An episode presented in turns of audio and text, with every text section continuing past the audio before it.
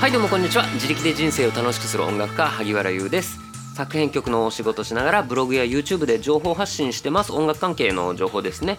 はい。で最近はラジオでこうして自力で人生を楽しくするみたいなのにまつわってるようなお話を毎日ちょっとずつお話ししていますのでよかったら聞いてってくれたら嬉しいです。えっ、ー、と本日はですねメモの取り方というか僕なりのエバーノートの使い方というお話をしたいと思います。エバーノート何か分かんない方もいらっしゃるかと思いますがこれはいわゆるもうメモ帳です。デジタルメモ帳。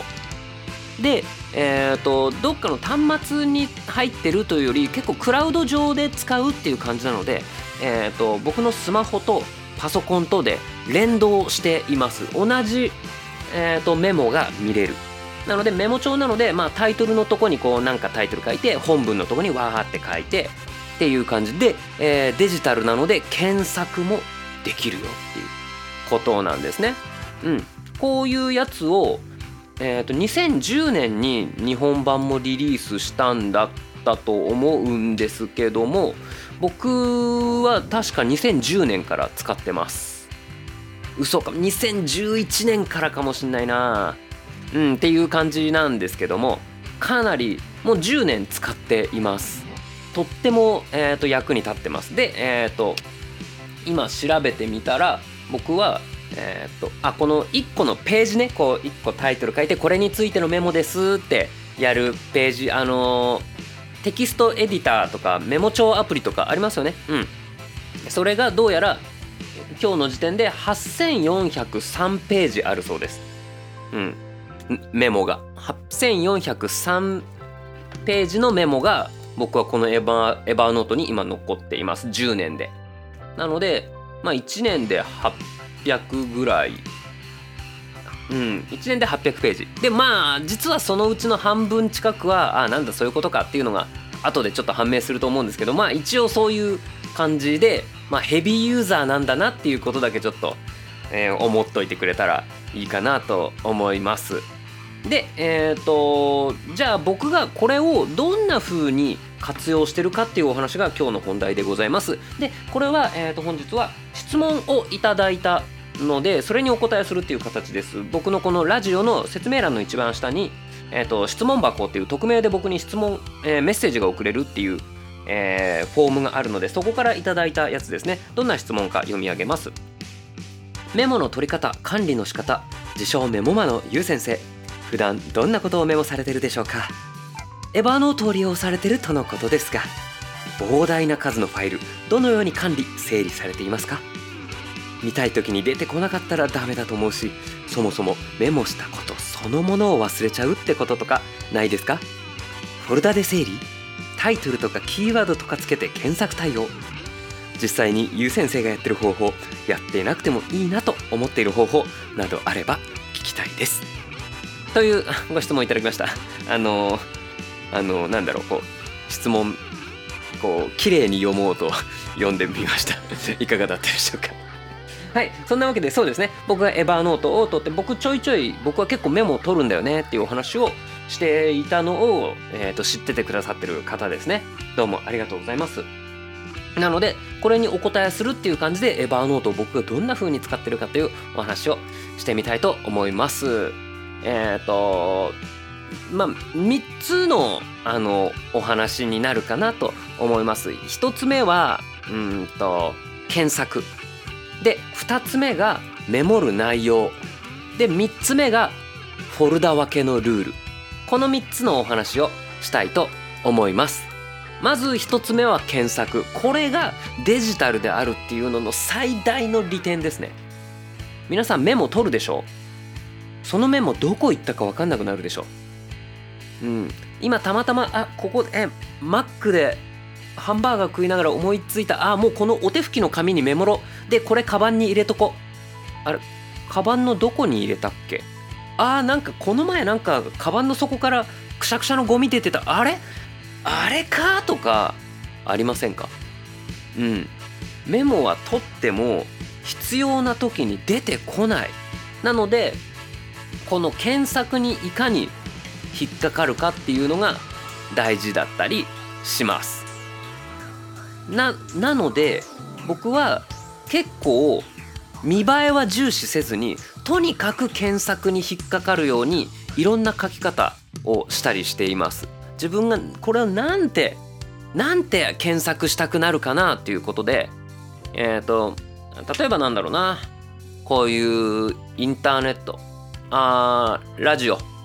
ラジオについてこういう風にやっていこうみたいなラジオやってみようかなって思ったとする。それでメモしたとする。そしたらえっ、ー、とラジオラジオだけとかじゃなくてカタカナのラジオと英語のレイディオ両方書くのは当たり前音声配信とかボイスメッセージとかもうそういうのをひたすらダバダバダバって、えーと、頭に入れときますあのタイトルとか、えーと、ノートの一番上とかに。っていう風にして僕がどんな僕だったらどうやって検索するだろうかっていう未来を見据えてちゃんと検索に引っかかるようにっていう風に書いています。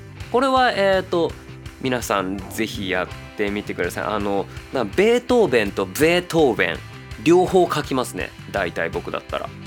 あの検索する時どっちでやるか分かんないしベートーベンカタカナ「ベ」から始まるベートーベンと「ブエ」から始まるベートーベンとあとはドイツ語表記とっていうのを全部入れておくと思います。普通ね、えー、と1個の文章の中であれこれあったら統一性がないとかなるんですけどそんなこと知ったことじゃない。あのとにかく自分用のメモだしちゃんと自分があれこれベートーベンについてってなんか昔も勉強した気がすんなって検索した時にあ出てこないやっていうのが「ベ」と「ブエ」の違いだけで見過ごしちゃうっていうのはとってももったいないのでそういうのがないようにえーと、しています。なのでえーと、本当にメモしたい内容だけじゃなくて未来の僕がどどのルートでこう手綱つのを引っ張ってくるかなっていうのの全部にこちらですよっていう看板を立てるみたいな感じにしています。っていうのがこの僕の使い方のコツ1番検索を検索する未来の自分を意識する。っていう感じですね。で、えー、2つ目。メモる内容。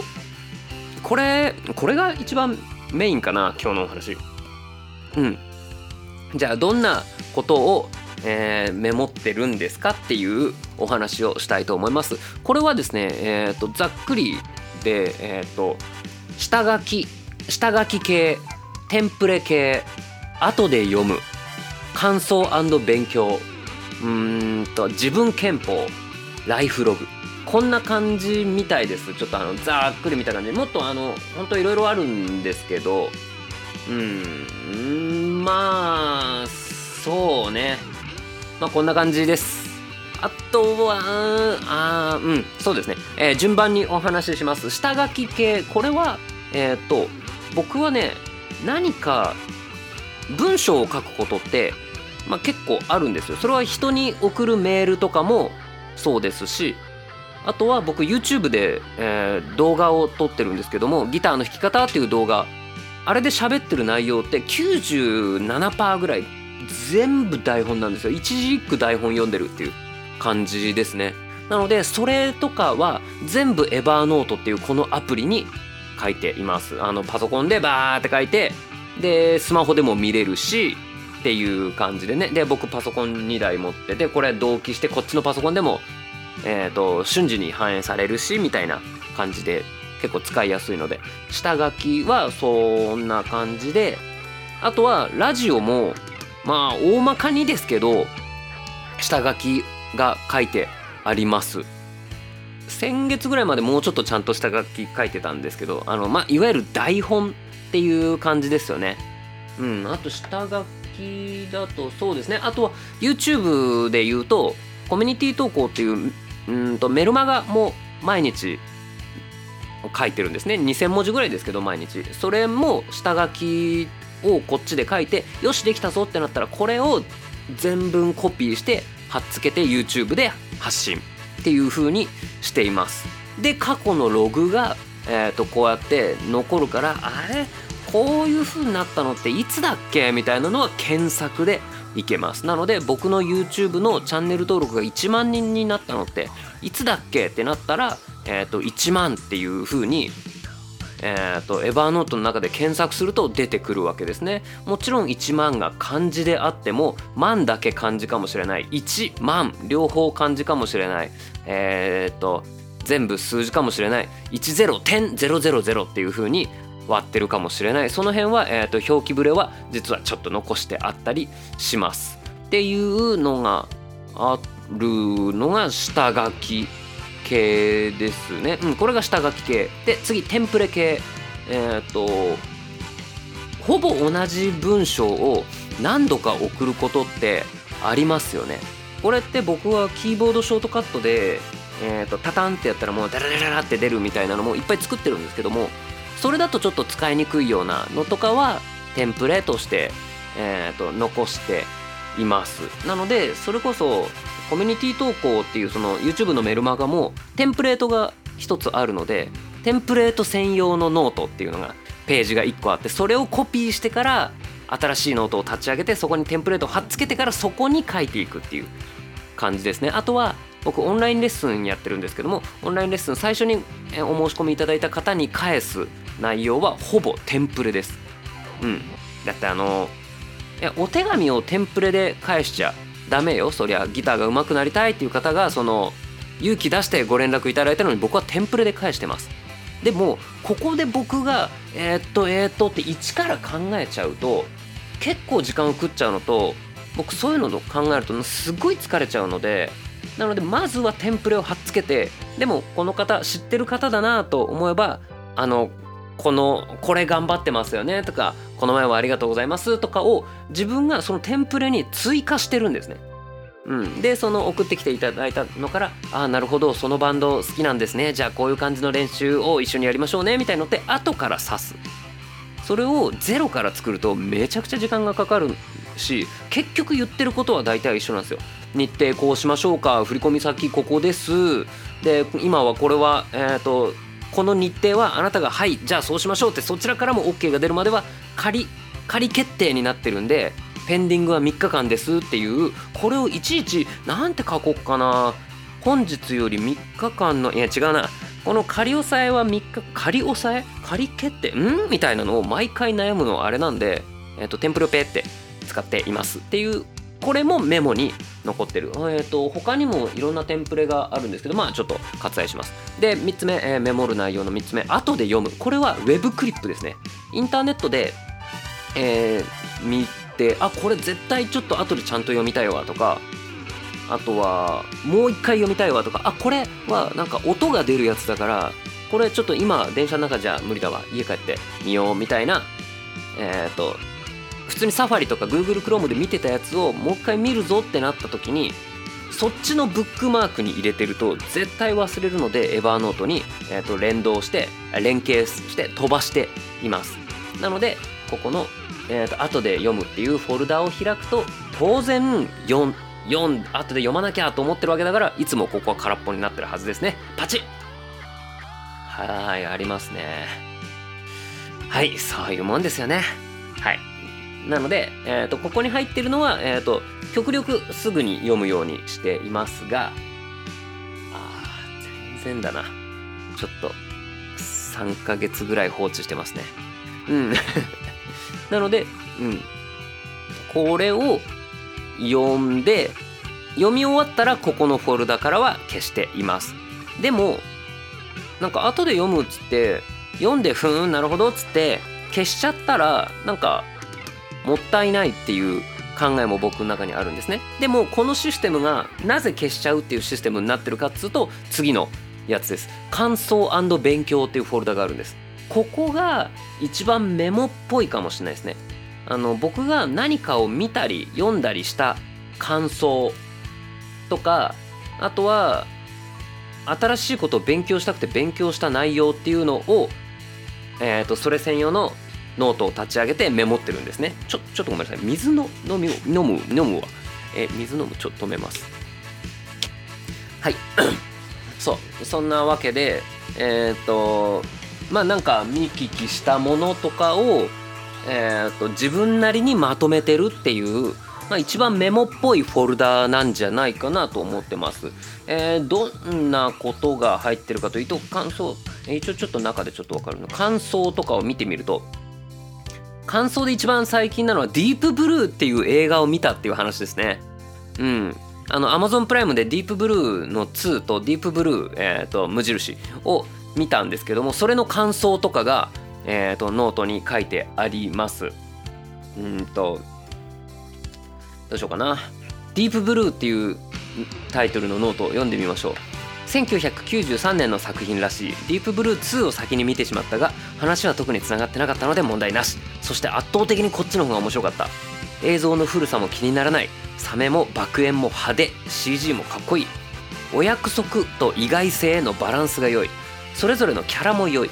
特にサミュエル・ L・ ジャクソン。出資者みたいな人の重み。雪崩の人ラッセル。かっこ CM で有名らしい。うーん。なるほど。っていう感じでえっ、とああこれこれラジオでも話したなこれの話。うん。今こそ、えー、今こそ力を合わせるべきだ。雪山で相談遭難したのは7人。生き残ったのは5人。雪崩で死んだことにしようと約束し合った。本当に脅威なのは自然よりも人間だ。っていう深く語らないところも深さがあった。っていうそんなのをこう書いてます。っていう、えーと、ディープブルーってこのノートのこれまあ今これ3分の1か4分の1ぐらい書いたかな。よ読みました、うん、これこういうのがえっ、ー、と書いてあります。えっ、ー、とオレオとノワールの違い。あのうんこれノワールの方がココアっぽい。ビスケットが硬い。オレオの方がしょっぱい。ノワールの方が苦い。あーなるほどね。人生が変わるすごい地理あこれね最近このちょっと前からあの社会科の勉強みたいな本読んでるんですけどそれの面白かった部分とかをまとめてますね。うん。南千住の駅がかっこいい。なんだこれ。あ JR メトロつくばエクスプレスの改札が向かい合ってて一つの栄えてる駅前っていうのを作ってる。これがかっこいいって思ったらしくてメモっています。えー、っとあとは何すか？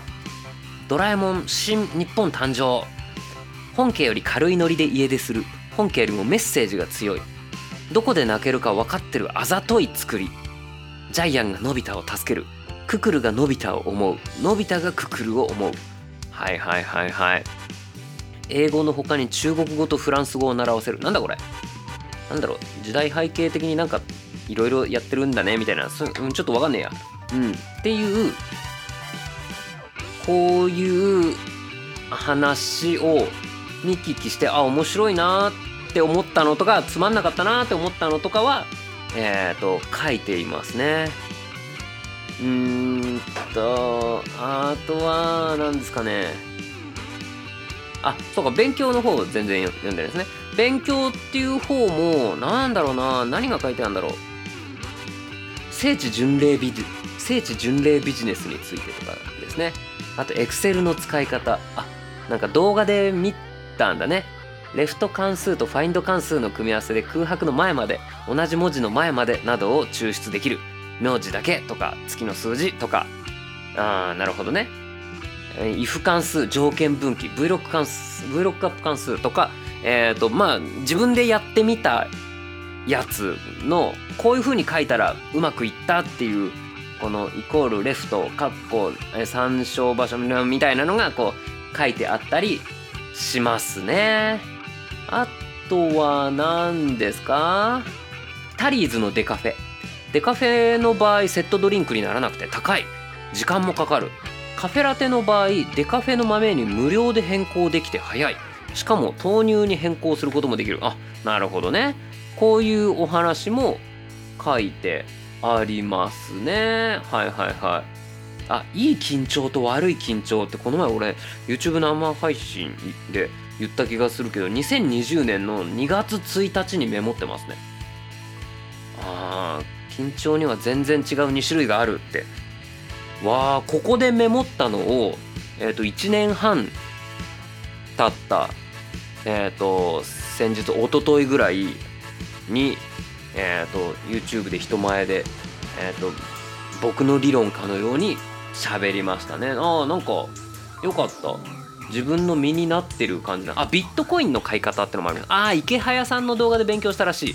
この動画見たっていうそのまとめですね。えー、と一番、えー、とテーマ淡々と買い増し。ビットコインの買い方1番。ビットコインってそもそも何？2番価格は上がるの？3番おすすめの買い方。4番他のコインは？5番マイニングで稼ぐのは？6番ビットコイン FX は？7番注意点。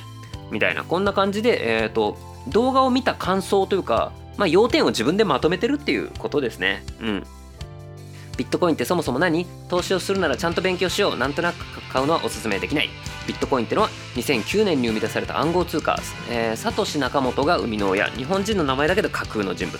多分ハルフィニーさんかなっていうのが有力らしいですね。ブロックチェーンで動くデジタルマネーです、えー、ブロックチェーンとは偽造ができない。データベース技術。えっ、ー、とっていうかこういうのをえっ、ー、と書いて全部まとめていますね。はい。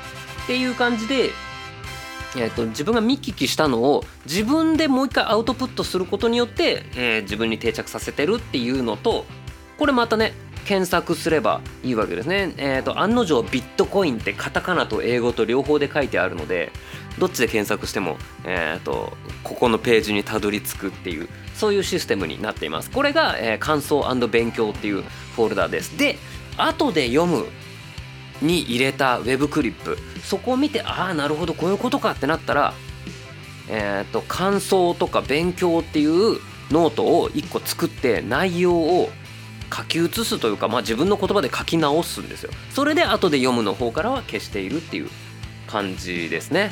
っていう風に使っています。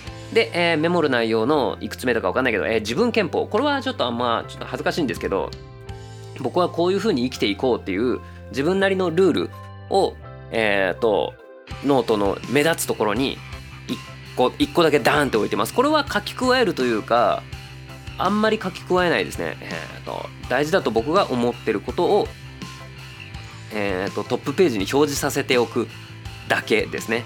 うんと、まあ、いろいろ書いてあるんですけど、えっ、と、年下にアドバイスしないとか、そういうふうに書いてますね。えっ、ー、と、これ最後に編集したのが2020年2月23日だそうです。なので、えー、YouTube のギター教室チャンネルを始めたあたりですね。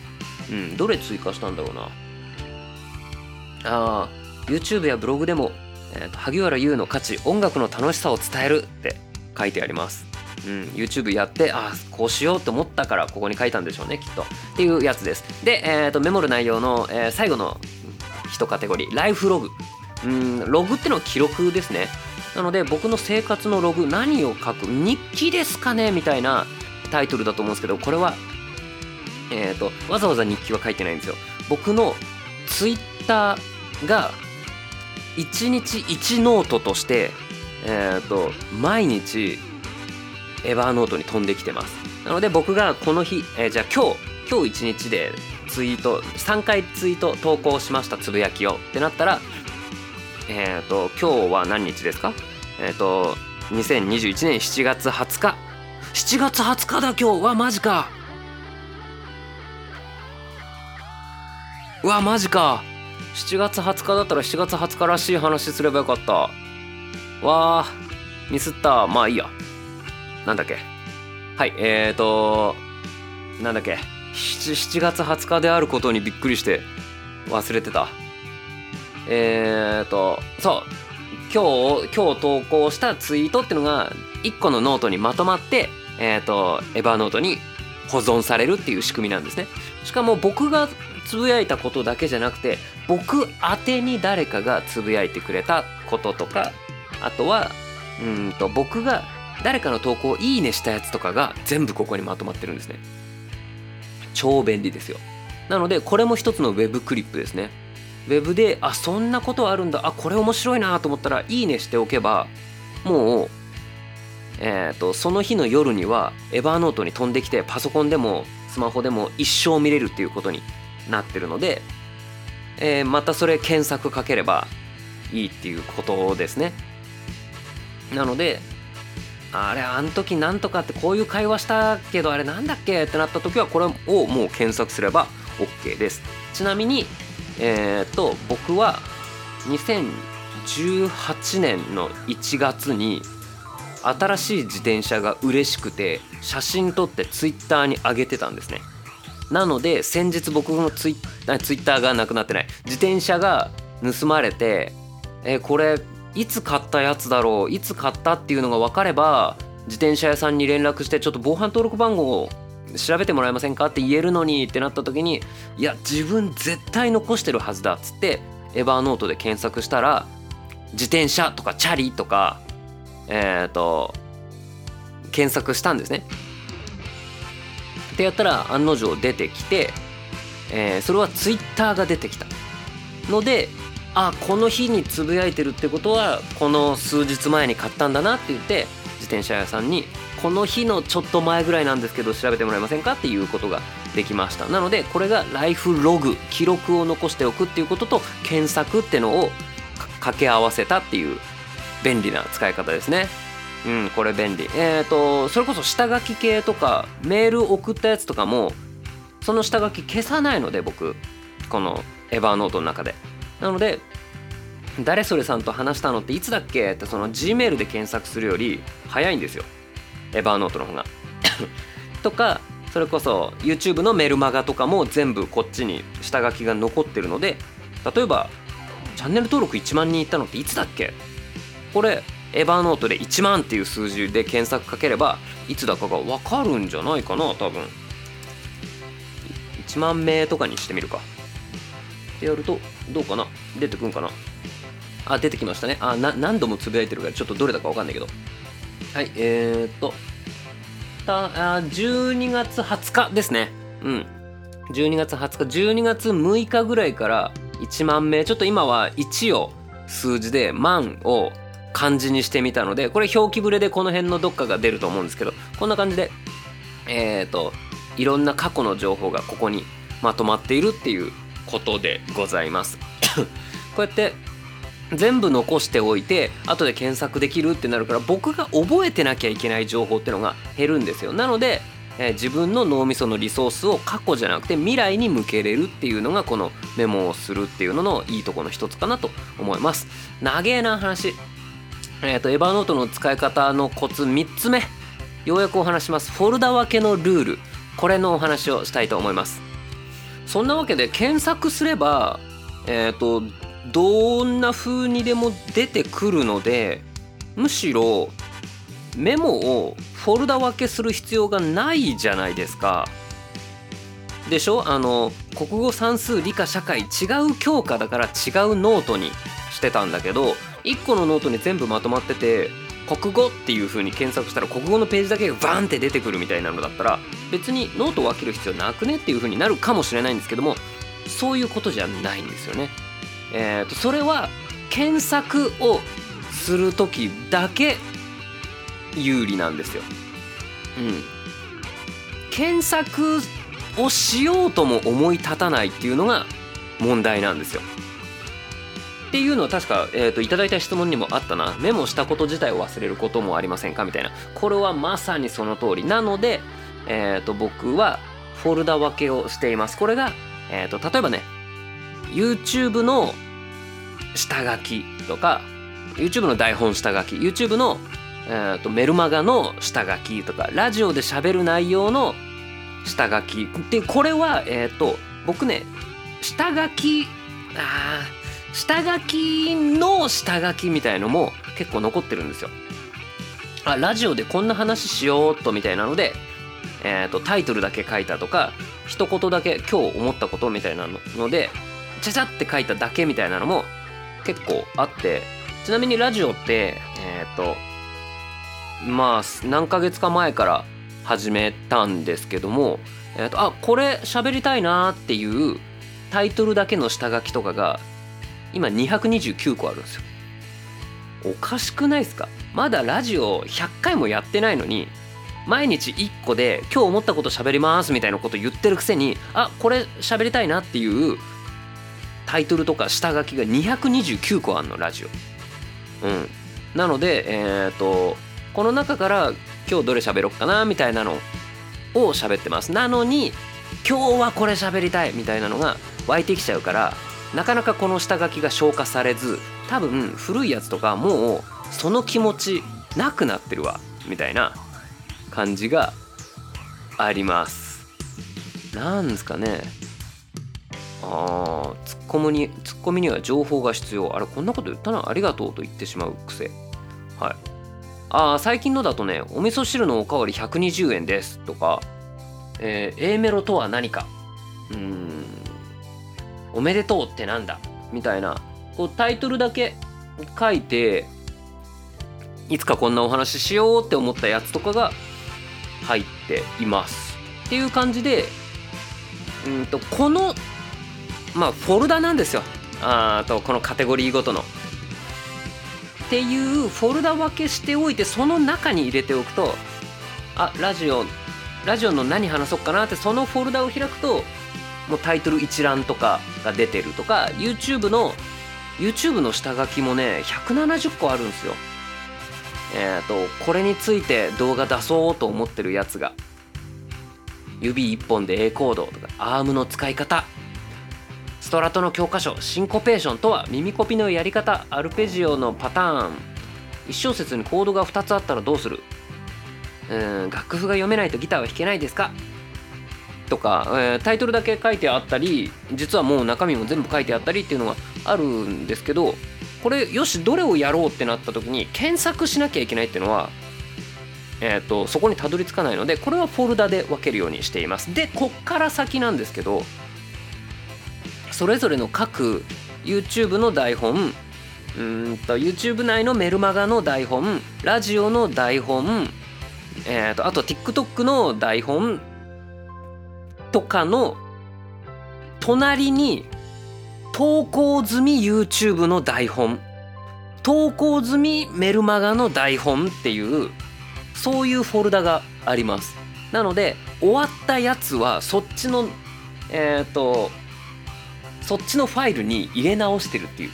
そういう感じなんですね。こっちのバインダーにこれから投稿するやつをまとめて下書きもここに書き足してってってやってよしこれは終わったぞってなったら「墨」っていう、えー、何このバインダーに入れ直してるんですねなので過去に投稿したやつで検索したかったらこっちのフォルダの中でだけ探すとかそういう風にしてますね。この方が、えーと、検索の精度が上がるのででそうするとその墨じゃない方を見れば常に、えーと、こっちには未来のことが書いてある。これから投稿する内容とかこれからラジオで喋りたいなと思ってることこれから YouTube で、えーと発信したいなって思ってることだけがこっちのフォルダには入ってるっていうそういう感じですね。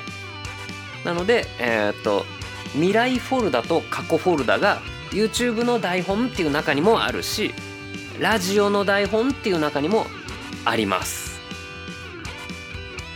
これは結構グッズとかイベントとかも実はそうでこういうイベントやりたいなって思ってて数字とかをいろいろ計算しててあチケット代がこれぐらいだとこれぐらい入れなきゃいけないからこここにはこれぐらいしかお金がかけれない。じゃあこれはやれないみたいなのがいろいろ書いてあるフォルダとえーと、過去の、えーと、イベント系の下書きとかですね。僕が去年にグループレッスン1回だけやったんですけどその時の皆さんに送ったメールの下書きとかはここに入ってたりします。そうじゃないと未来と過去がぐちゃってなってるとすっごい見にくいので。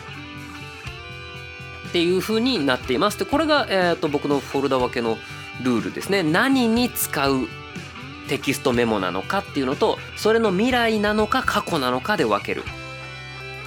なんかって言ってみるとなんかすごい重要ないい話をした気がするけどもう34分喋ってるな。まあいや。っていうこの3つが大事かなって僕は思います。この3つってのは1つ目、えー、検索にちゃんと引っかかるようにする。で2つ目メモる内容はこの辺りですっていう感じ。あとは3つ目はフォルダ分けのルールですね。ああとはじゃあトップショートカットですね。えっ、ー、とエヴァノートのショートカットでここのノートにはすぐ行けるようにしてるとかここのフォルダにはすぐ行けるようにしてるっていうのを、まあ、自分の使いやすいように並べておくっていうのが大事かなと思ってるわけですね。なので、えー、と僕は、えー、とあ過去に投稿そういえば過去に投稿した YouTube の動画全てへのリンクが1個のノート1個のページにまとまってるっていうノートを作ってるんですけども Evernote を開いたらそこに一番早く行けるようにしています。っていうのは僕が YouTube で生配信をやっててえっ、ー、とそうだな。A コードっていうこの A っていうコードが弾けないんです。どうしたらいいですか？ってなってあこれこうこうやるんだよ。っていうのは細かく喋ってる動画もあるので見てねっていうのに喋りながら、えーと、配信してると150人とかが見に来てくれてるその方ちょっと待ってちょっと待ってて今それ検索するからっつってえっ、ー、と無駄な時間にならないようにここにはとにかく最速アクセスでできるようにっつって一番早く開ける位置にノートを置いといてでそのノートの中で A コードとか検索すると A コだけでいいんだけど A コって検索すると出てくる。でそれをベシって貼っつけるっていう風にしていますね。これでえっ、とそれ関連とあとはメインの動画の未来と過去。えー、メルマガの未来と過去ラジオの未来と過去グッズの未来と過去イベントの未来と過去 TikTok の未来と過去オンラインレッスン。あと勉強感想自分憲法をえっ、となんだ後で読むみたいな。あとは今ちょっと熱い案件のやつとかをトップページに並べてるっていう感じですね。なので基本的にこのトップページに並んでるフォルダ以外は使わないぐらいでやってますね。なのでトップページでこの文字見ればあここにあるよね。あここに入れるものだよね。っていう整理のルールができてるっていう感じですね。っていう風な感じで使っております。こんな感じでよかったのかな今日のお話。なんかよくわかんなくないですか？大丈夫？まあ、えー、でもフォルダで整理うん。でもなんか質問には答えられた気がするのでこんな感じです、まあ、僕の中で口に出してみてあ結構これいい方法だなって思ったのは未来と過去で分けるっていうことですね。あとはその勉強したことを自分で書いておくっていうあの動画を見て勉強した気にならないっていうことですね。